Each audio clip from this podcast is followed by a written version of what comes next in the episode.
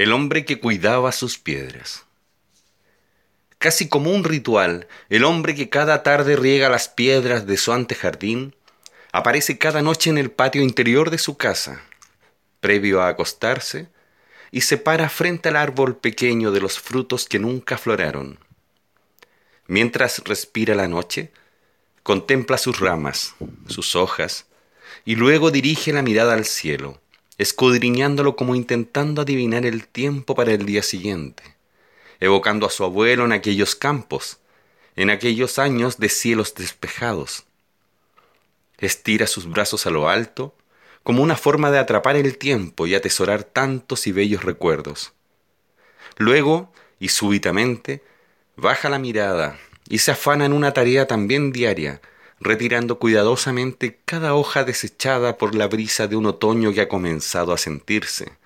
de cada piedra que aquel árbol rodea. No se trata de las mismas piedras que en el antejardín compiten por el cetro de las más bellas,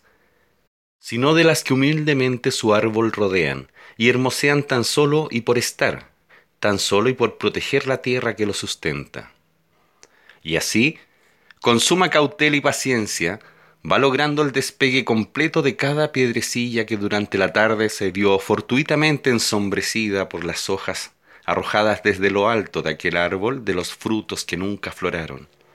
Pero que aquel ser cuida como si fuera el madero más santo,